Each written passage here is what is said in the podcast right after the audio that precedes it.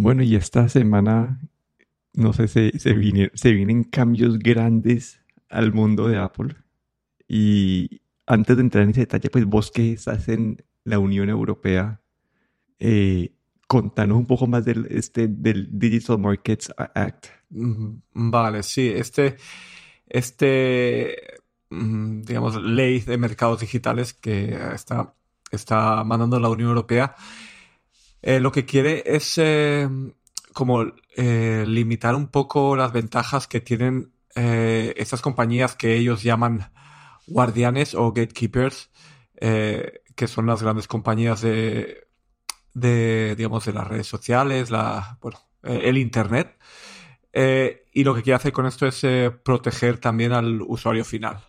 Aquí hay muchas, bueno, hay muchas opiniones, hay gente que lo ve como una buena cosa el regular estas grandes compañías, otra gente lo ve como, como si fuese como un ataque a, lo que es el libre mercado, ¿no?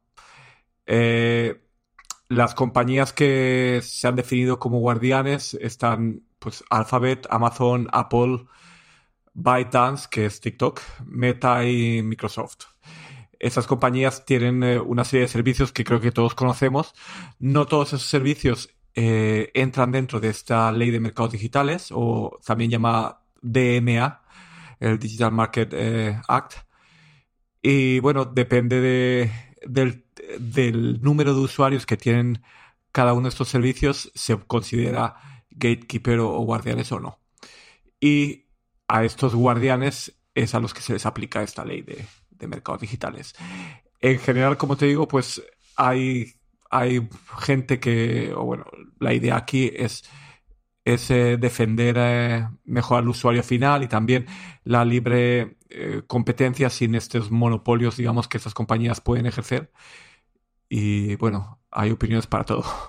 Sí, creo que donde se ha visto más impactado todo, como, bueno, mencionamos Meta, que creo que es, Meta y Google, que, que creo que son los más simples y es que estas dos compañías ocasiones que tienen muchos servicios interconectados y muchas veces dependidas de uno o del otro, digamos, el, en Facebook, el Messenger depende de tener una cuenta de Facebook o, y estaba atado, lo, habían integrado a Instagram, entonces tenían todo eso integrado, entonces tienen que, y, y Google, pues, eh, YouTube y Search, entonces tienen que todos esos servicios están vinculados de alguna manera, entonces tienen que como que empezar casi que operar como compañías separadas y no, no poder utilizar la información de una con la otra.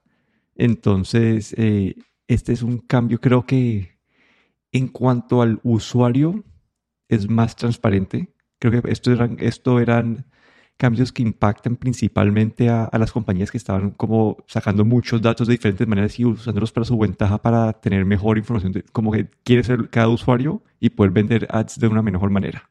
No sé qué pensar. Ah, sí, en Meta Google creo que es más, más, más como que más fácil la relación para las compañías. Sí, aquí por ejemplo, un ejemplo que vimos es eh, Threads, que pertenece a Meta, eh, tardó bastante más, como seis meses más en llegar a la Unión Europea.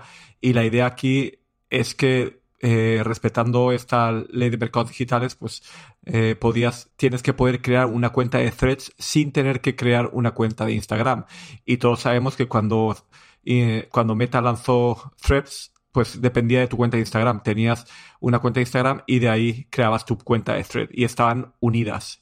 Y aquí lo que eh, la Unión Europea quiere hacer es eso, es dividir eh, o, hacer que esas, estos diferentes servicios no tengan que estar compartiendo información entre ellos, ¿vale? Y también que no estén vinculados con esa vinculación tan fuerte que tenemos eh, entre los servicios. Bueno, Instagram, Facebook, el Facebook y el Facebook Messenger, por ejemplo, han estado unidos durante bastante tiempo. Bueno, ahora también se han separado. Pues bueno, todos estos servicios que no tengan que, que tú puedas elegir qué es lo que quieres, no que te fuerce la compañía a elegir a ti. Y, y luego que no tengan que compartir información entre ellos, ¿no? Eh, por ejemplo, todos sabemos que esas que Meta y Google pues crean estos perfiles de usuario y utilizando las cookies y la información que tienen entre eh, de los servicios lo ponen todo en un perfil y ahí tienen pues tu gran perfil digamos de datos, ¿no?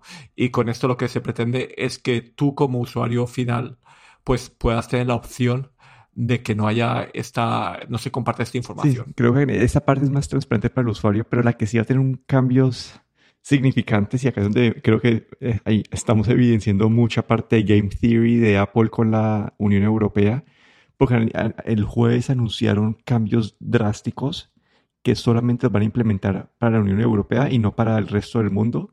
Entonces aquí voy a, a, mencionar como por encima eh, los cambios, podemos después entrar en detalle en cómo creemos que puede impactar cada cosa y, y la parte de Game Theory que te digo después.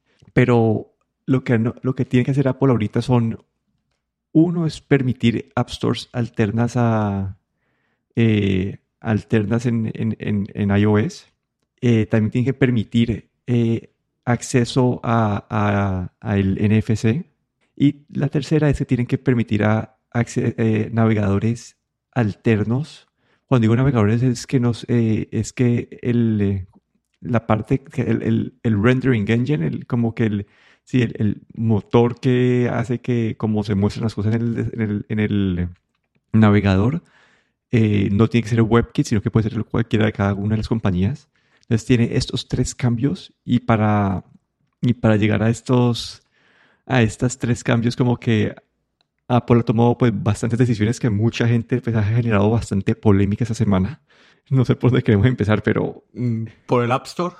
Listo, por, el App Store. Como que el App Store ahorita va, una compañía va a poder lanzar su propia tienda eh, en, el App Store, pero no es así como, el, no es como, no sé, abrir una página en, Internet y bajar cualquier cosa, no, está limitada. Como que las aplicaciones tienen que dar una, carta de un millón de dólares para, porque Apple no quiere que abran una aplicación eh, un resto de usuarios entren, paguen un resto de cosas y después desaparezcan, se queden con la plata y, no, y, y pierdan acceso a lo que habían pagado.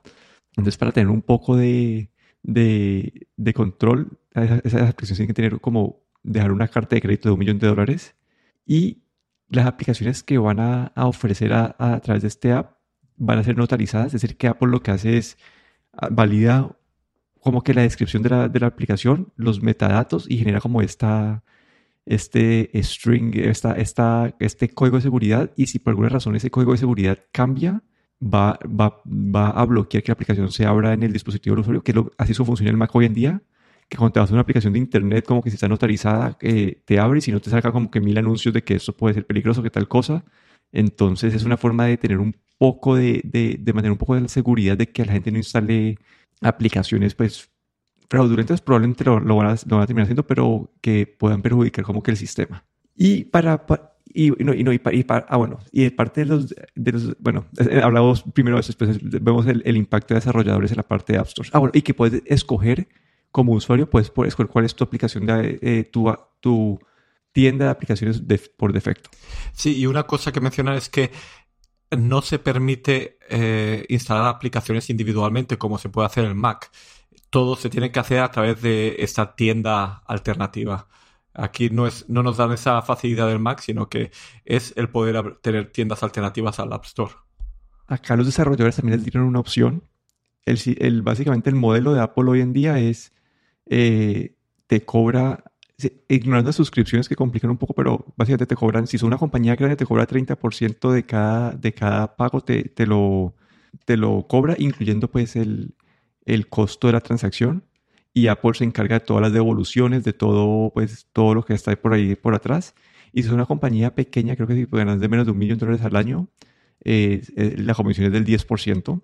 Y esto incluye también el, pago y pues todo lo, lo, que hace Apple por detrás. Pero eh, muchos desarrolladores quieren poder ofrecer sus propias cosas de pago y no quieren estar sujetos a estas comisiones de Apple. Entonces Apple les ha dado una opción que es eh, básicamente el, 10% de comisiones se mantiene igual para los usuarios, para, las, para los desarrolladores pequeños. El de 30 baja a 17%, pero no incluye el soporte de pagos. Y si quieren usar el soporte de pagos eh, de Apple, usan el, pues tienen que pagar 3% extra. Pero, pero acá entra un asterisco y es, eh, si la aplicación tiene más de un millón de usuarios, Apple va a cobrar un, un fee de tecnología de 50 centavos eh, por, cada, por cada usuario adicional de un millón de usuarios. Entonces yo acá puedo ver aplicaciones como, no sé, Wikipedia, que es gratis, como que no se van a querer cambiar al modelo nuevo, aunque ellos no reciben pago, entonces no, les importa, pero sí, esto, esto acá yo creo que es más para las compañías grandes que van a tener que hacer el cálculo de qué prefieren, eh, pagar el, el 30% eh, o pagar 50 centavos por cada usuario más el 17 más el 3%.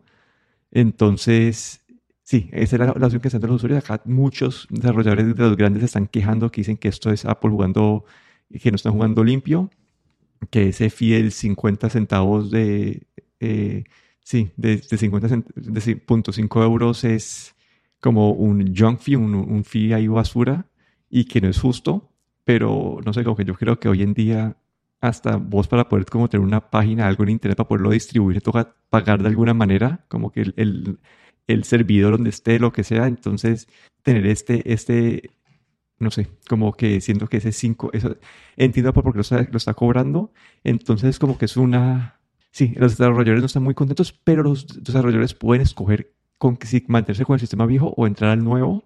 Y acá lo otro es que los, los desarrolladores también van a estar obligados a si utilizan un, un método de pago diferente al, a, al de Apple, tienen que poner una nota que dice que este, este método de pago se, no, se, no, no es responsable de Apple y que, sí, como estas notas, notas que pueden asustar un poco a los usuarios.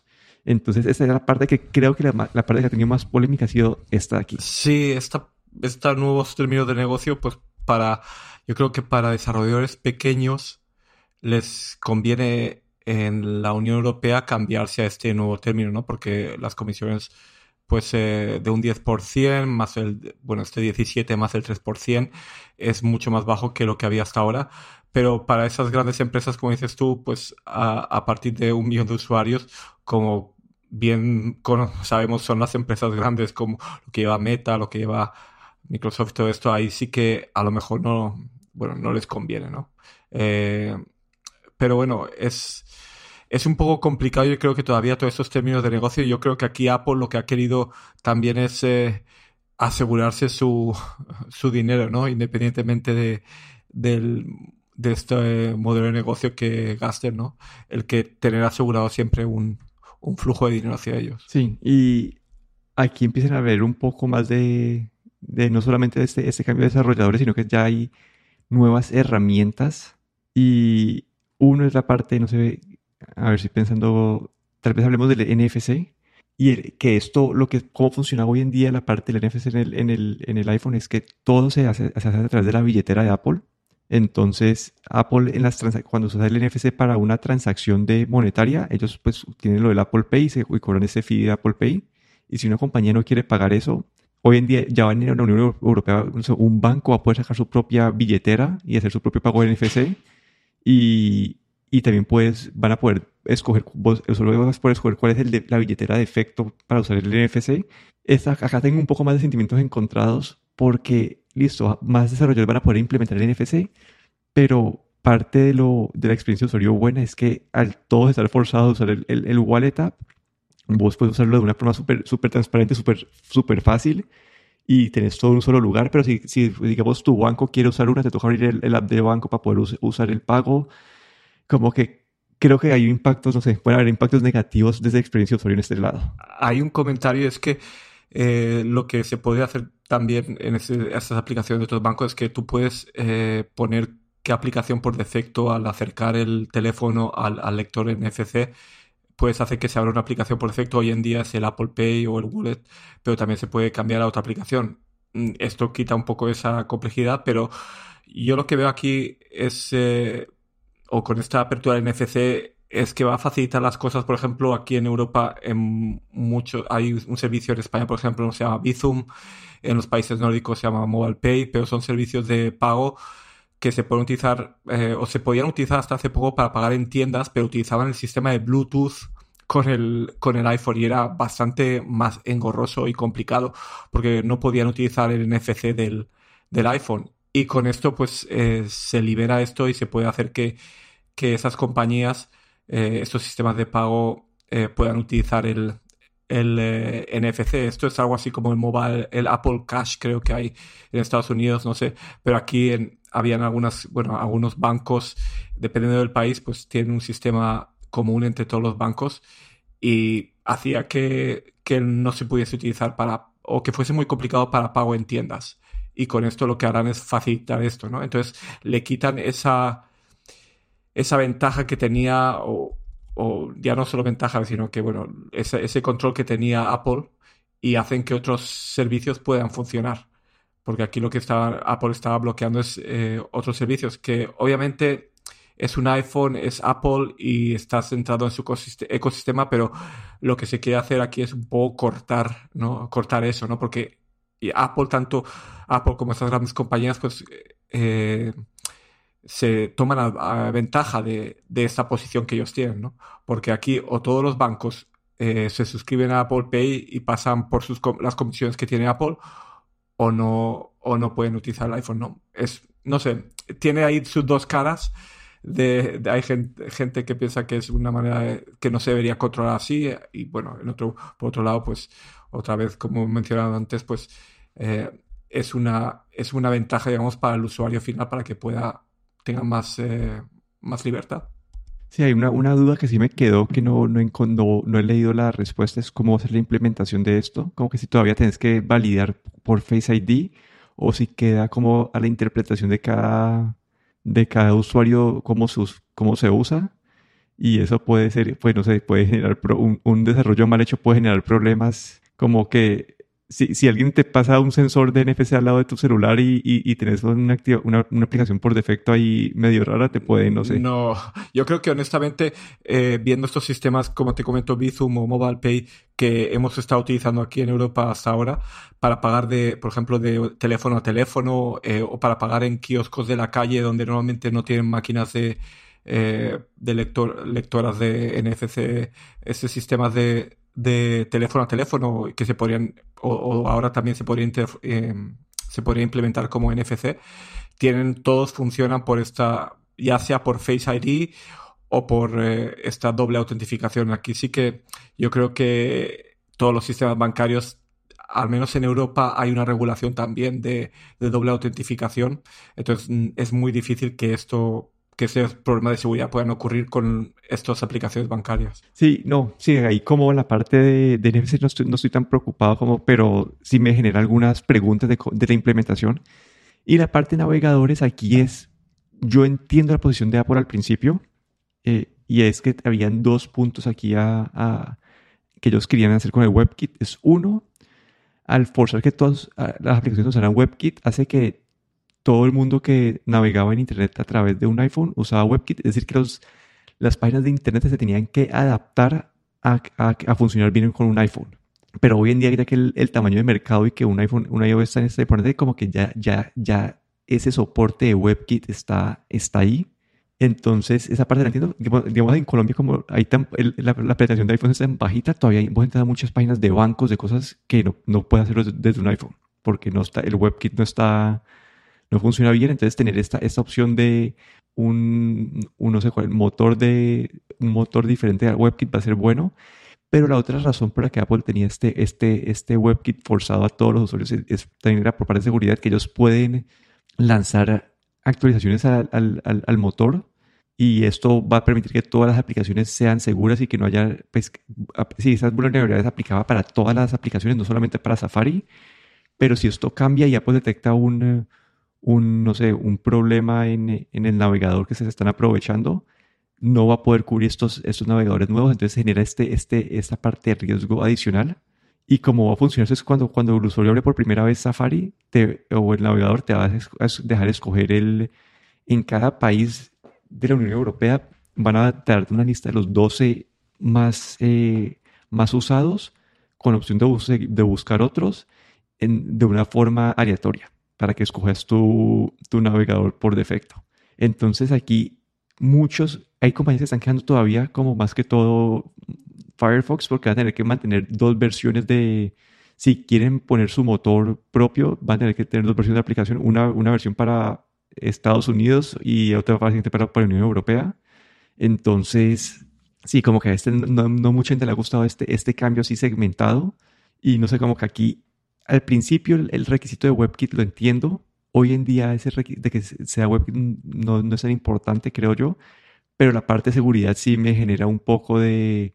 de sí, ahí tengo sentimientos encontrados. Sí, bueno, eh, la parte de seguridad las aplicaciones, eh, digamos, los navegadores conocidos hoy en día, pues también emiten actualizaciones donde están siempre corrigiendo estos agujeros de seguridad. Eh, ya, por ejemplo, sea Chrome, Chrome fuera de, de, los iOS utiliza el motor de búsqueda, el motor de renderización de Chromium, creo que se llama. Y claro, aquí hay también actualizaciones de seguridad todo el tiempo, ¿no? Que en ese aspecto sí que yo creo que puede ser igual de fiable que el WebKit.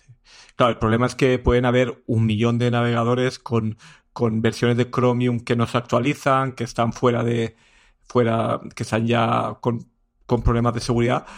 Pero claro, esto depende también del usuario. Eh, yo creo que el usuario que no es experto va probablemente a utilizar por defecto pues cualquiera de los más utilizados, eh, ya sea Safari o ya sea Chrome o, Firefox. Y yo creo que ahí no hay, no hay un, eh, un problema de seguridad.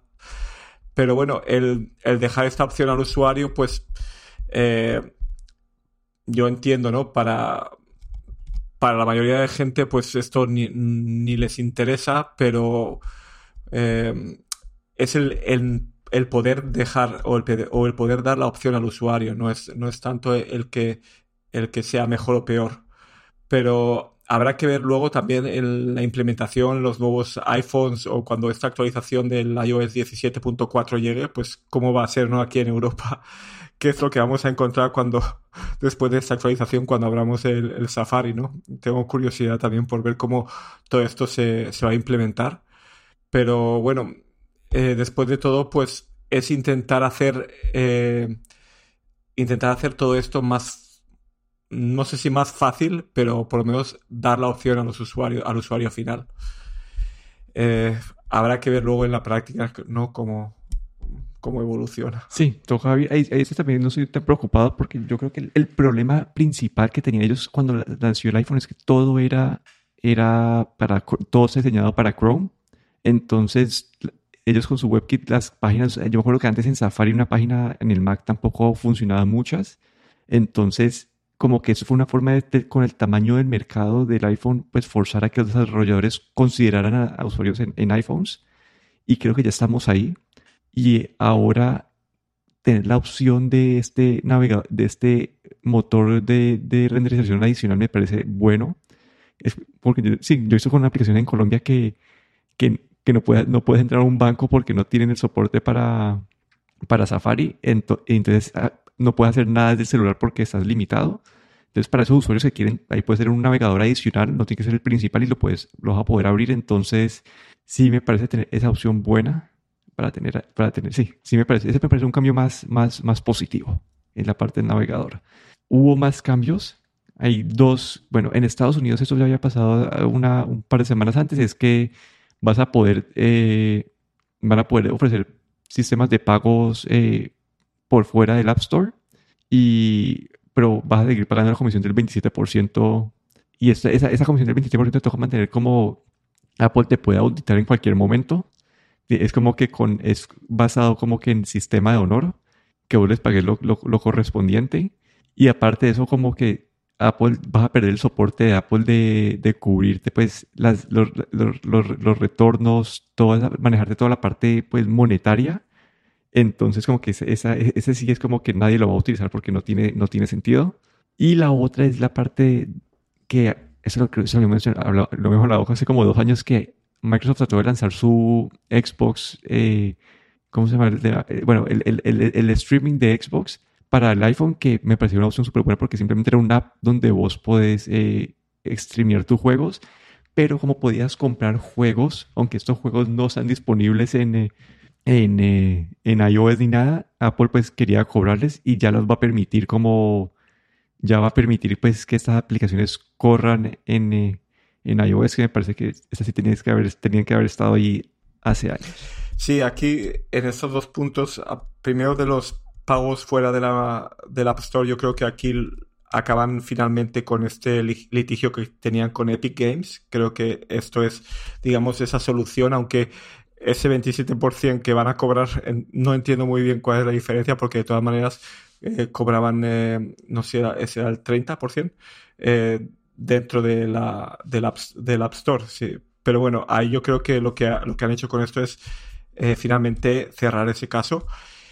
Y la parte de, streaming de juegos, de las aplicaciones de streaming de juegos, aquí, no sé, yo quiero entender que este paso es un paso intencionado de Apple. Eh, yo veo que, bueno, con el Vision Pro que va a venir, les conviene tener estas aplicaciones de streaming de juegos en el Vision Pro para que tú puedas jugar a todos tus juegos de Xbox o de PlayStation eh, con el Vision Pro. Yo creo que aquí esto, este paso está hecho con una intención. Creo que quieren que la experiencia en, en Vision Pro pues, sea mucho mejor que en un navegador. Porque, por ejemplo, Netflix sí que ha dicho que ellos no van a sacar la aplicación para Vision Pro y que la gente va a tener que utilizar un navegador. Pero bueno, Netflix puede permitirse esto, aunque dicen que es, es como un, que puede que cambien de opinión más adelante, pero bueno, yo creo que aquí Apple también está un poco allanando el terreno para su nuevo producto, no sé, eso he pensado yo. Sí, no, no, no, había, no había caído en cuenta eso, pero tiene todo el sentido del mundo. Sí, porque una de las cosas más, eh, yo creo, el Vision Pro, aparte de, eh, es, es, es, consumir contenido de vídeo y también la parte de juegos y yo creo que Apple Arcade no es, no es una alternativa a todos los juegos que tenemos y todavía no sabemos muy bien cómo uno va a poder utilizar, eh, digamos, una Xbox con el Vision Pro, porque yo creo que ese es el sueño de todos los gamers. Y una, una opción sería conectar la Xbox a través de un capturador de, de vídeo a un MacBook y de ese MacBook hacer un streaming al Vision Pro por AirPlay, pero la cosa añadiría tanto retardo que sería casi eh, injugable para los gamers. Yo creo que con esto aquí eh, creo que están llenando un poco el terreno, pero bueno, habrá que ver también más adelante que cuando, cuando el Vision Pro se lance. Sí, y ahí la parte de Game Theory que te decía yo de por qué Apple solamente lanzó esto a la Unión Europea es, el argumento de ellos es que estos cambios perjudican al usuario porque va a ser, eh, porque lo hace más inseguro y Apple, parte de, la, pues, parte de los valores que Apple ofrece es esa, este, esta seguridad y entonces si ellos van a poder como dar ese, ese game theory de si, le, si en la Unión Europea les va bien, igual o si van a terminar forzando en otras partes a hacer estos cambios y los terminan implementando en otras partes. Si la Unión Europea les va mal con esto, van a poder como que usar a la Unión Europea como ejemplo de por qué no deben cambiar y como lo tienen ahora es la manera correcta y lo mejor para los usuarios. Entonces, mucho, mucha gente está preguntando por qué son, simplemente no, no, no, hicieron esto a nivel global y yo creo que es por, por eso, porque están esperando a, a, a sacar la evidencia. Es un experimento como que, no sé, para, para, los, para, los, para los researchers, para un investigador, esto es como que el, algo pues muy bonito que es un experimento como que natural que de la nada cambias la, la situación de, en un mercado versus otro y van a poder ver, a poder comparar en realidad cómo funciona y qué pasa.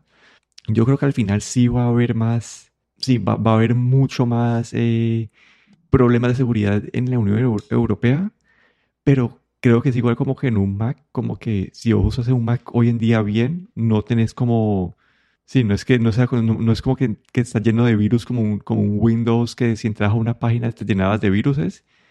Entonces, puede que sí va a haber más, pero no creo que vaya a ser al nivel que Apple está diciendo tampoco. Entonces, no sé, yo creo que en, puede que como en un año estemos que todo, todo este, este modelo de negocio Apple esté cambiando a nivel global. Sí, como tú bien dices, esto va a ser un experimento y los conejillos de Indias vamos a ser la Unión Europea. Así es que vamos a ir viendo cuando, cuando llegue esta actualización del iOS 17.4, ahí, ahí podemos hacer otra vez un, capítulo contando la experiencia. Ah, sí, porque a vos eso dicen, que saldrá como el próximo mes, ¿no? Como o en marzo. En, marzo. marzo, sí, en marzo. Sí, ahí vamos a poder ver que en la práctica. Pero bueno, eso es todo por hoy. Aquí me despido, Daniel Dorronsoro. Y aquí Guillermo Ferrero.